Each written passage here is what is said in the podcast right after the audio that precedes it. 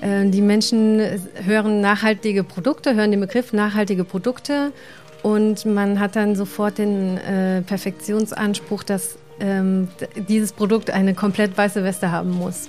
Aber natürlich auch ein nachhaltiges Produkt besteht aus Rohstoffen ähm, und ähm, ja, ohne diese gäbe es das natürlich auch nicht.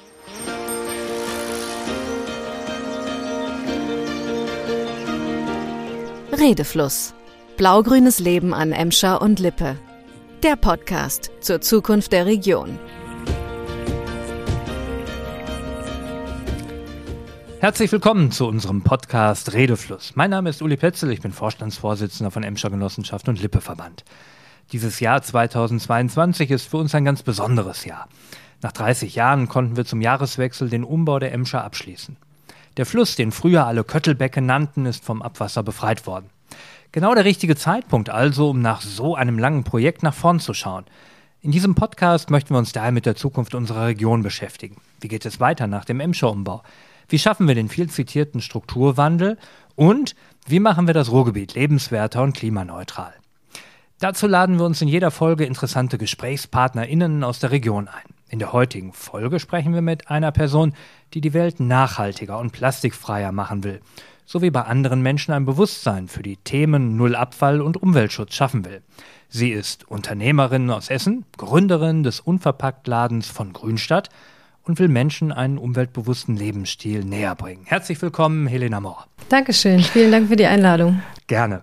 Wir wollen den Podcast immer mit einem lockeren Einstieg beginnen, mit einer Reihe von Entweder-Oder-Fragen. Starten wir mal. Fahrrad oder Straßenbahn? Fahrrad, würde ich sagen.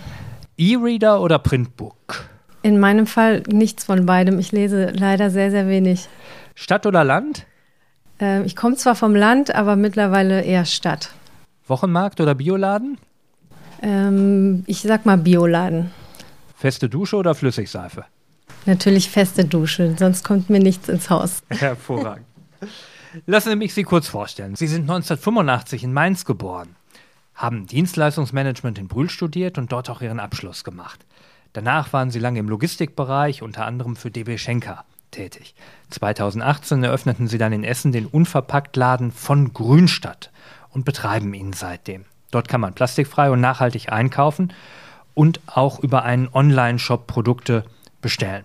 Zunächst, wie sind Sie von Brühl, von Mainz ins Ruhrgebiet gekommen? Also ähm, das ursprünglich komme ich eigentlich aus einer kleinen Stadt, die heißt Grünstadt, daher ah. auch der Name des Ladens. Ähm, und bin quasi vom, von Brühl oder in, zum Studium in Brühl gelandet. Und das war ein duales Studium ähm, und habe quasi als äh, Ausbildungsbetrieb damals schon DB Schenker ähm, gehabt, welcher hier ja den Hauptsitz in Essen auch hat. Vielleicht ist das ein Begriff. Äh, und ähm, ja, so bin ich hier gelandet. Wo ist für Sie der Unterschied zwischen Ruhrgebiet und ähm, Mainz, Brühl? Ähm, ja, der Unterschied äh, ist für mich so ein bisschen auch die Mentalität der Menschen. Also das ist wirklich nochmal eine ganz andere Gegend. Hier bodenständigere Menschen würde ich, oder also alle Menschen sind irgendwo bodenständig in allen Regionen, aber so diese Art und Weise, mit, in der man miteinander umgeht, das finde ich sehr sympathisch hier. Ja. Mhm. Würden Sie sich inzwischen als echte Essenerin oder Ruri bezeichnen? Äh, ich würde schon fast sagen, es ist äh, auf jeden Fall meine zweite Heimat geworden. Mhm. Und ähm, irgendwie ein Stück weit gehöre ich jetzt auch dazu, würde ich sagen. Mhm. Ja. Lag das Thema Nachhaltigkeit immer schon bei Ihnen in Kindheit, Jugend begründet oder kam das im Laufe der Jahre irgendwie dazu? Ähm, also ich würde sagen, ich bin ganz normal aufgewachsen. So in Anführungszeichen normal jetzt im Sinne von Nachhaltigkeit war jetzt nicht unbedingt so ein großes Thema. Ähm, äh, und es ist für mich eigentlich eher so in den letzten sechs, sieben Jahren ein Thema geworden, weil ich mich mehr damit beschäftigt habe und ja. halt festgestellt habe, ähm, das ist ein wichtiges Thema, auch für nachfolgende Generationen. Und ähm, ja, deswegen ist es halt auch zum Fokus meine, meiner Arbeit geworden. Ja. Warum sind Sie aus der Logistikbranche weggegangen und haben dann den Schritt in die Selbstständigkeit gewagt? Äh, für mich war es dann einfach so, dass ich meinen Lebenswandel erstmal komplett umgestellt habe. Äh, oder ich versuche so nachhaltig wie es geht zu leben. Und äh, dementsprechend habe ich das dann für mich als Aufgabe gesehen, das auch anderen Menschen ermöglichen zu können oder auch die Inspiration geben zu können, zeigen zu können, nachhaltiges Leben bedeutet nicht nur Grünkernbratling und äh, Filzhandschuhe ja. oder so, sondern dass es wirklich schon sehr, sehr vielfältig ist. Und ähm, deswegen habe ich die Entscheidung getroffen, dass das äh, auch beruflicher Inhalt werden soll für mich. Mhm.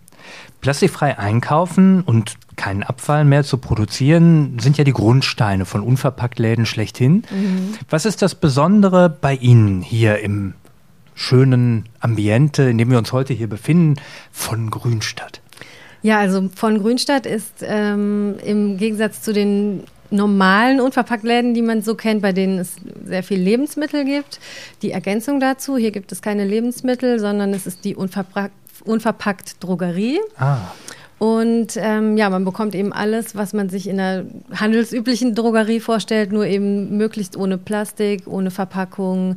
Ich habe ähm, Reinigungsmittel, Waschmittel, Spülmittel zum Abfüllen. Man kann mit den eigenen Behältern vorbeikommen, sich das hier abfüllen lassen. Das ist so, ja, das ganze Drogeriesortiment, was man so benötigen kann. Ja. War das am Anfang schwer, den Schritt in die Selbstständigkeit zu wagen? Also es gehört auf jeden Fall eine Menge Mut dazu. Das äh, hat mich schon auf jeden Fall Zeit gekostet. Ich habe da lange drüber nachgedacht. Ich habe das nicht jetzt einfach kurzschlussmäßig einfach umgesetzt, äh, sondern mir da schon äh, Gedanken gemacht und ähm, ja, also wenn man sich den Weg sucht, ist es aber auf jeden Fall machbar. Ich habe auch durch ähm, das Arbeitsamt so eine Gründerförderung bekommen, wo man eben auch gecoacht wird, nicht nur finanzielle Mittel irgendwie erhält. Und ähm, dadurch ähm, wurde mir das schon einigermaßen ermöglicht. So. Ja. Wie lange hat es gebraucht, ähm, damit von Grünstadt fliegt, in Anführungsstrichen, damit Sie davon leben können? Äh, das ging, ich bin wirklich sehr, sehr ähm, glücklich und geehrt. Es ging recht schnell. Mhm. Ähm, ich habe mir nach einem Jahr schon ein Gehalt auszahlen können. Oh.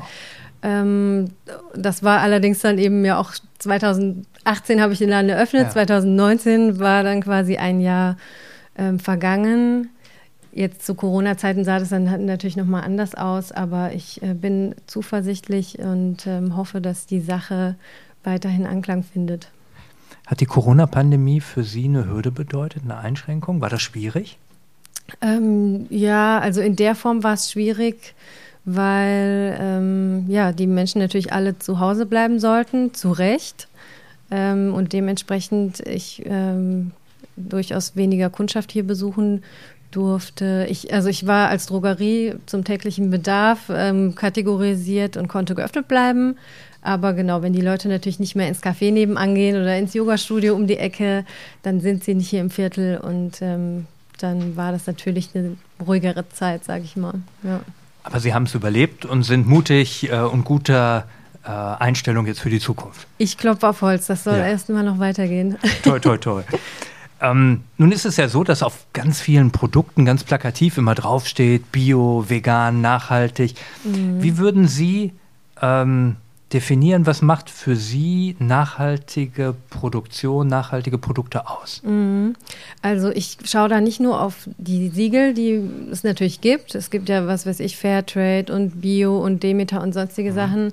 Ähm, aber es gibt natürlich auch einige kleine Produzenten, die sich so eine Zertifizierung gar nicht leisten können, ähm, aber nichtsdestotrotz nach solchen Standards oder vielleicht besseren Standards sogar arbeiten. Mhm. Deswegen ist es mir immer wichtig zu gucken, was ist das für ein Hersteller, was hat er für Arbeitsbedingungen, welche Produkte verwendet er und ähm, genau, da schaue ich jetzt dann nicht nur auf die plakativen Label. Ja. Das heißt aber für Sie schon, dass Nachhaltigkeit für Sie immer auch eine soziale, ähm, eine ökologische und eine wirtschaftliche Komponente hat, dass da schon ein Einklang sein muss. Durchaus, natürlich, ja. Das ist, sind alles wichtige Bereiche. Ähm, ohne die wirtschaftliche Komponente natürlich auch. Ähm, mhm. ne? Man kann das ja sonst nicht langfristig betreiben. Mhm. Ja. Wie sieht es mit dem Aspekt der Regionalität aus? Ist das machbar? Ja. Ähm, ja, also es kommt darauf an. Ähm, bei vielen Produkten äh, ist es schon so. Also ich habe ja mittlerweile über 700 Produkte hier im Sortiment. Das ist schon eine Menge. Mhm. Da sind jetzt nicht, äh, nicht alle aus Deutschland. Äh, aber doch äh, durchaus sehr, sehr viele aus deutscher Produktion. Ähm, an anderer Stelle ist es nicht mehr möglich oder momentan nicht möglich, weil jetzt ne, kurz historisch bedingt Produktion nach Übersee ver verlagert wurde in den letzten Jahrzehnten. Und äh, das wird zwar jetzt so langsam wieder zurückgeholt, auch nach Europa, aber das ist leider noch auf dem Weg. Ja. Sie haben am Anfang zu Beginn Ihrer Selbstständigkeit in einem Interview, so habe ich es nachgelesen, gesagt, dass Sie gerne mit Menschen in Kontakt treten wollen und nicht unbedingt einen Online-Shop anstreben. Inzwischen mhm. haben Sie es doch gemacht. Mhm. Ähm, warum? Ähm, ja, also ich habe da nochmal drüber nachgedacht gehabt und festgestellt, es gibt ja auch äh, Menschen, die nicht in der Stadt leben, die nicht die Möglichkeit haben, mal eben in so ein Geschäft zu gehen. Mhm. Und da gibt es ja auch Studien mittlerweile drüber, die belegen, dass es mhm. doch auch nachhaltiger ist, im Online-Shop zu bestellen, wenn man auf dem Land lebt. Ähm, Im Vergleich dazu, dass man, weiß ich nicht, 50 Kilometer, 100 Kilometer mit dem Auto fahren mhm. müsste in eine Stadt rein, um da in ein nachhaltiges Geschäft zu gehen. Also da ähm, versuche ich dann schon auch ne, anderen Menschen aus ländlicheren Regionen das zu ermöglichen, bei mir zu bestellen. Natürlich kreuz und quer in ganz Deutschland bestellen Leute bei mir. Wenn es das halt in deren Ortschaften nicht gibt, wo die herkommen, dann äh, ist es dann da zumindest für sie möglich, trotzdem solche Produkte zu bekommen. Das heißt, Sie haben schon über Ihren Online-Shop dann eine bundesweite ähm, Auslieferungsmöglichkeit inzwischen geschaffen und eine Kundschaft. Genau, ja, doch. Also ich versende äh, unverpackt innerhalb von ganz Deutschland, also unverpackt im Sinne von ja. plastikfrei. Ein ja. Karton ist natürlich trotzdem drumherum, das geht leider nicht anders. Ähm, aber ja, das äh, mache ich so. Mhm. Wenn ich einmal auf, auf diesen Punkt nochmal ähm, eingehen darf, wir diskutieren ja ganz häufig die Schwierigkeit, ähm, Innenstädte zu beleben, gerade mhm. inhabergeführte kleinere Geschäfte, die wir ja alle wollen mhm. und die wir dann doch durch die großen Plattformen, Amazon und, und andere dann äh, wiederum mit, mit unserem täglichen Handeln eigentlich äh, nicht unterstützen. Ja. Was denken Sie zu dieser Fragestellung, ähm, wie, wie kann man dieses inhabergeführte, ähm, die, die inhabergeführte Selbstständigkeit noch aufrechterhalten? Ja, also ich würde sagen, mittlerweile widerspricht sich quasi Innenstadt und inhabergeführte Geschäfte. Das ist einfach leider nicht mehr möglich in den Innenstädten. Ähm, als ein kleiner Laden sich irgendwie zu behaupten, was eben auch aufgrund der Mieten, die dort nicht mehr bezahlbar sind leider. Und dementsprechend ähm, ja, müsste es wahrscheinlich da irgendwie entgegen, ein Entgegenwirken geben. Mhm. Aber ich denke auch ein wichtiger Punkt ist für kleinere Geschäfte auf irgendeine Art und Weise Marketing zu betreiben. Denn äh, viele Menschen, ich kenne ja auch viele Leute, die einen kleinen Laden betreiben, die betreiben den mit Leidenschaft, die haben ein Thema, was sie leidenschaftlich ähm, irgendwie betreiben. Aber sie sprechen nicht so viel darüber, ne? Oder mhm. nicht genügend Leute erfahren davon. Oder viele Leute würde es vielleicht interessieren aber ja, man geht halt dann irgendwie unter im Tagesgeschäft und ähm, schafft es nicht, sich ähm, so sehr publik machen zu können. Und ich glaube, das wäre wichtig für viele kleine Geschäfte, um irgendwie ähm, ja so als Gegengewicht ähm, existieren zu können, bleiben zu können, dass mehr Aufmerksamkeit darauf gerichtet wird. Und klar, Sie haben den großen Amazon genannt, der ist natürlich allgegenwärtig. Das ist äh, super easy, dort einzukaufen.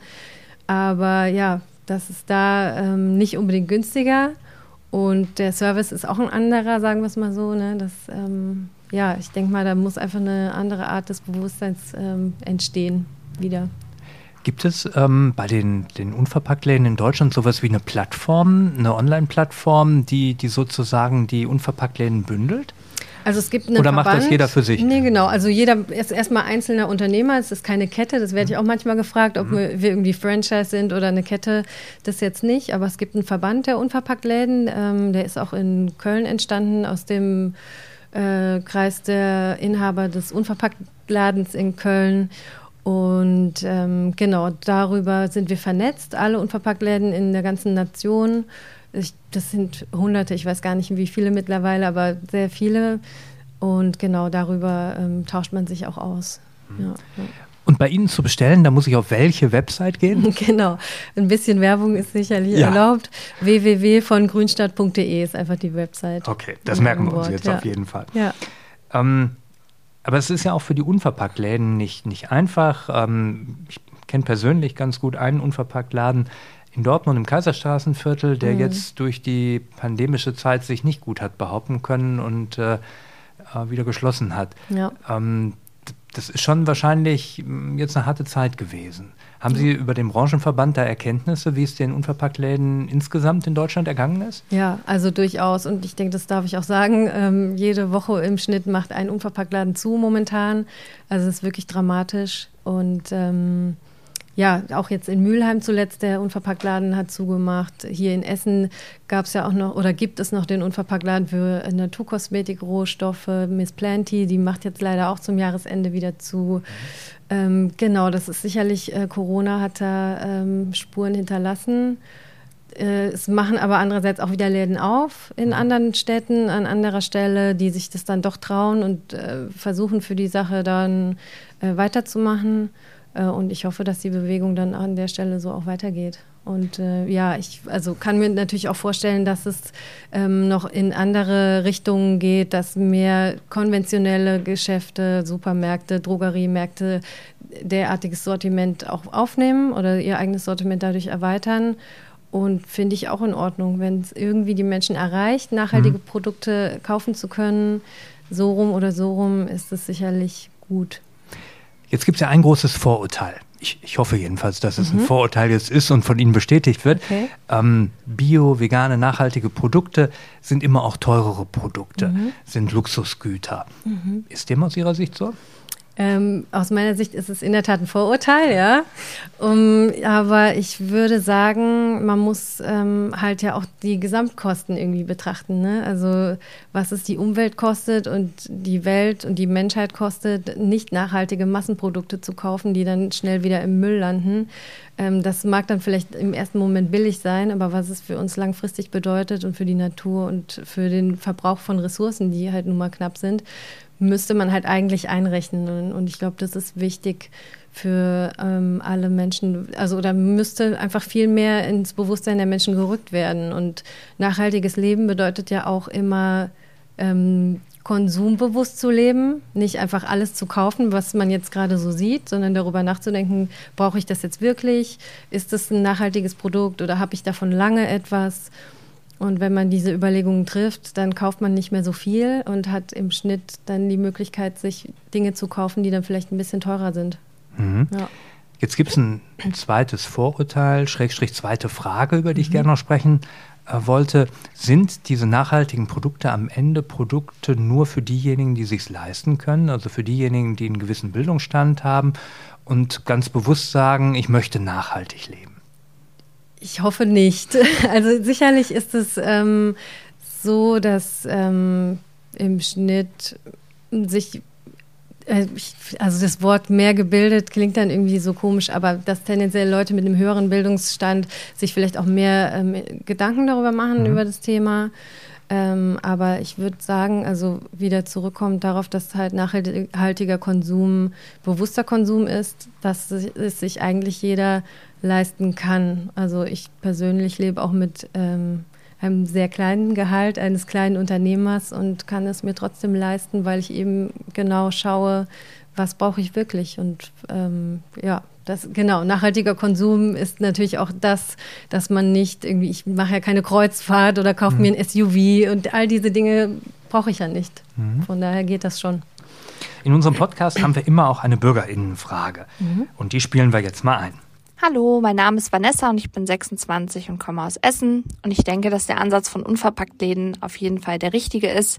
Allerdings könnte ich mir vorstellen, dass es auch hier Lieferketten und Transportwege gibt und es für viele im ersten Schritt auch aufwendiger sein wird, sich Behältnisse für die Produkte in den Unverpacktläden selber mitzubringen. Aber ich glaube, wenn man sich einmal damit befasst, ist das auf jeden Fall der erste Schritt in die richtige Richtung und das schafft bei vielen wahrscheinlich auch ein anderes Bewusstsein für Lebensmittel. Und ähm, trotzdem frage ich mich natürlich, ist das alles wirklich so nachhaltig in den Unverpacktläden? Nun, spannende Frage. Was sagen Sie dazu? Das ist echt eine spannende Frage. Ich äh, denke dazu, ähm, äh, ja, dass ähm, es oft so einen per Perfektionsanspruch gibt. Äh, die Menschen hören nachhaltige Produkte, hören den Begriff nachhaltige Produkte und man hat dann sofort den äh, Perfektionsanspruch, dass ähm, dieses Produkt eine komplett weiße Weste haben muss. Aber natürlich auch ein nachhaltiges Produkt besteht aus Rohstoffen. Ähm, und ähm, ja, ohne diese gäbe es das natürlich auch nicht. Ne? Und ähm, ja, Also alles andere wäre nur sich in Luft auflösen und gar nichts mehr zu tun, wenn man äh, auch nachhaltige Produkte ähm, nicht konsumieren könnte. So, ja. In den letzten Jahren ist das Thema äh, Umweltbewusstsein, Nachhaltigkeit insgesamt ja schon in den Medien ein sehr präsentes gewesen. Äh, glauben Sie, dass die Wahrnehmung, die es in der Öffentlichkeit für das Thema gibt, auch bei den Menschen im, im Lebensstil angekommen ist? Ich glaube schon. Also im Lebensstil jetzt nicht unbedingt aller Menschen, hm. aber zumindest im Bewusstsein. Ich denke mittlerweile, also zumindest bei uns in Deutschland oder in der Region, ähm, sind sicherlich die meisten Menschen informiert. Ne? Auch mittlerweile über die neuen Medien, über das Internet, über Social Media ähm, bekommt man ja alle Informationen zu Nachhaltigkeit, Nicht-Nachhaltigkeit oder ne, dass es da Unterschiede eben auch gibt. Und ähm, ich denke schon, dass ähm, man zumindest darüber Bescheid weiß. Was der Einzelne dann daraus macht, ist natürlich ähm, dann eine andere Frage. Mhm. Was würden Sie Menschen raten, die selbst nachhaltiger leben möchten? Womit sollten sie anfangen? Wie sollten sie vorgehen? Also ich finde da ganz wichtig an der Stelle, dass man das äh, undogmatisch angeht, so wie das ganze Leben man vielleicht ähm, auch ne, sich nicht äh, zu nichts zwingen sollte, ne? dass man ähm, im kleinen Bereich irgendwie anfängt. Ähm, was ich zum Beispiel gemacht habe, ist ähm, ja erstmal zu schauen, was habe ich in meinem Haushalt, in meinem Alltag, womit lebe ich. Ähm, genau, was habe ich vielleicht auch noch an Vorräten, die jetzt vielleicht nicht so nachhaltig waren, die kann ich natürlich noch aufbrauchen, äh, anstatt die wegzuwerfen. Das wäre ja auch dann äh, Verschwendung. Und wenn man dann eben eins nach dem anderen aufbraucht, kann man eben sich auch mit der einen Sache nach der anderen beschäftigen. Weil, weil zum Beispiel mein Shampoo, meine Shampooflasche ist leer, ähm, dann kann ich ähm, als allernächstes mir ein nachhaltiges Shampoo am Stück kaufen oder mir ein flüssiges abfüllen gehen und muss nicht dann sofort 100 Produkte auf einmal betrachten und meinen gesamten Lebensstil auf einmal umkrempeln. Das ist auch einfach zu viel. Ich habe gelesen, Sie bieten für all diejenigen, die das auch lernen wollen, Workshops hier an. Stimmt das? Das stimmt, ja. Was, was machen Sie da genau? Ja, also ähm, ich selber momentan noch nicht so viel, sondern ich habe immer ganz tolle ähm, Gast-Workshop-Geber, Geberinnen, die ähm, spezielle Themen für sich eben äh, haben, die irgendwas Tolles machen und ähm, genau, die dann hier Workshops anbieten. Zum Beispiel ähm, wird es bald hier wieder einen Workshop geben, Seifensieden, dass man sich eigene Seife herstellt, so ein Block ähm, quasi, den man dann mit nach Hause nehmen kann. Äh, dann gibt es ähm, auch so ganz ähm, nette Upcycling-Workshops hier und ähm, äh, auch einfach gesellige Runden, die ich veranstalte oder die mit anderen Leuten zusammen. Ende des Monats gibt es hier einen Workshop Bernsteinschleifen. Da kriegt jeder einfach so ein rohes Stück cool. Bernstein. Ja, es sind noch ja. Plätze frei, wer sich anmelden will. Also das ist wirklich ganz toll, ne? Kann man sich sein eigenes Bernstein-Schmuckstück äh, herstellen, so, ne? So ein bisschen so dieses selbermachen äh, wieder fördern, ja. Sie haben auch eine kleine Konzertreihe hier in Ihrem Laden veranstaltet. Genau. Wie sind Sie dazu gekommen? Ja, das ähm, war so ein bisschen auch ähm, dazu, oder ich, mir war es auch wichtig, so ein bisschen das Leben im Stadtviertel hier, im Südviertel, ähm, so zu unterstützen und ein bisschen was damit zu machen. Und der Raum ist zwar sehr klein, aber man kennt ja vielleicht auch so dieses Konzept Wohnzimmerkonzerte, da mhm. braucht man auch nicht so viel Platz. Und dann ist halt diese Idee äh, entstanden und die Konzertreihe heißt Die grüne Bühne. Und äh, genau, da gibt es auch regelmäßig immer noch äh, Konzerte. Äh, ich ja, habe auch einen guten Freund, äh, der mir da beim Booking der Bands äh, so hilft. Und wir finden immer wieder tolle Bands, auch aus der Gegend hier, aus der Stadt, aus dem Ruhrgebiet, die Lust haben, hier aufzutreten. Das heißt, Sie versuchen schon auch in Ihr Viertel, in Ihr Quartier hier zu wirken. Wie sind die Reaktionen der BewohnerInnen? Ähm, ja, doch eigentlich recht positiv. Also das äh, wird ganz gut angenommen. Die ähm, Nachbarschaft freut sich eigentlich auch, dass wir hier ein bisschen äh, Leben reinbringen mhm. in die Ecke. Und ähm, genau, bei den Konzerten versuchen wir dann immer äh, pünktlich um 22 Uhr äh, auch zu, zu, Ende zu haben. Das ist ja deutsch, ja. Stört. Es ist schon auch wichtig. Äh, für die gute Nachbarschaft ist mir das auch sehr wichtig. Und ähm, ja, aber doch, es wird ansonsten doch positiv gesehen. Aus Ihrer Sicht, wenn wir uns die, die Lage der Nachhaltigkeit in Essen im Ruhrgebiet angucken, wo stehen wir da? Ja, ähm, wahrscheinlich noch recht am Anfang. Ähm, ich würde dem Ruhrgebiet halt zugestehen, dass es nun mal eher eine recht unnachhaltige oder ungrüne Region war. Ich selbst, ich komme ja vom Land. Grünstadt ist eine sehr kleine Stadt. Da bin ich aufgewachsen. Da ist das natürlich schon immer anders gewesen. 200 Meter vom Weinberg entfernt bin ich aufgewachsen. Ähm, aber genau, das Ruhrgebiet ist davon natürlich noch sehr weit entfernt. Ähm, aber klar, das kann natürlich nie schnell genug gehen, dass äh, hier auch nachhaltige Konzepte gefördert werden. Und ähm, ja, es ist ja auch möglich, sieht man ja auch an anderen Städten. Weinberg ist zumindest ein gutes Stichwort. Wir werden jetzt ja den Wein an der Emscher äh, anbauen. Von daher okay, komme ich dann mit der ersten Flasche demnächst wieder vorbei. Herzlich gerne. ähm, womit sollten wir denn beginnen aus Ihrer Sicht? Was wäre der erste Schritt, den wir im Ruhrgebiet machen sollten? Ähm, ja, also ich hoffe ja, dass schon Schritte getan wurden so. Mhm. Ähm, und ich glaube schon, dass es noch eine wichtige Sache ist, ähm, den Individualverkehr ein bisschen runterzuschrauben. Und ähm, also da fällt mir als Beispiel Amsterdam ein. Da ist es ja wirklich so, rings um die Stadt gibt es super, super billige Park-and-Ride-Parkplätze. Da fährt man einfach hin, stellt das Auto ab und kann in die Stadt reinfahren mit dem öffentlichen Nahverkehr, auch für sehr, sehr günstigen Preis. Also es gibt einfach Konzepte, die möglich sind.